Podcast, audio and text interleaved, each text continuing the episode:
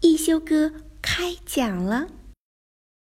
一休哥是个古灵精怪的小神童，舞蹈跳得远近闻名，吹拉弹唱无一不通，就连画笔耍起来也是妙笔生花。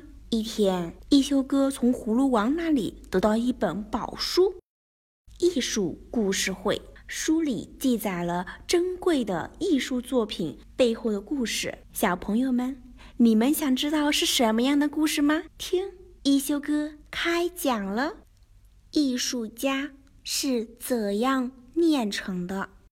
一休哥讲述艺术家背后的故事。小朋友们，你们知道吗？在通往艺术殿堂的路上，总是荆棘密布、磨难重重。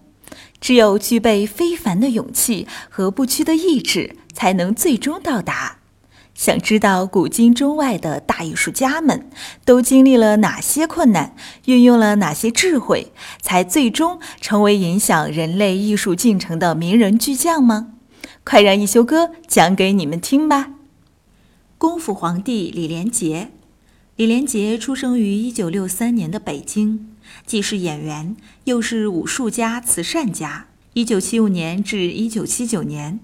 李连杰连续五年获得中国武术全能冠军。与武术结缘是因为一年级那个暑假，妈妈不想让李连杰无所事事，就在北京体育学院暑期班给李连杰报了名。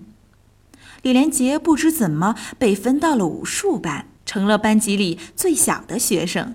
开学以后，李连杰等二十人被通知每天放学后还要来武术班学习。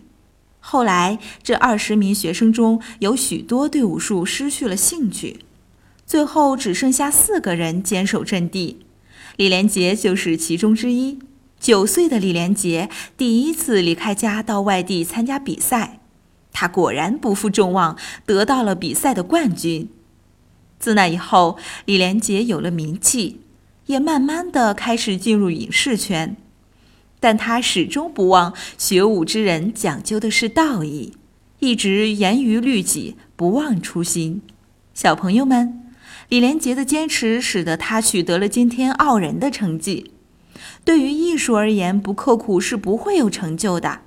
如果你们有决心成为李连杰那样的人，就赶快加入一休哥艺术课堂，迈开你的第一步吧。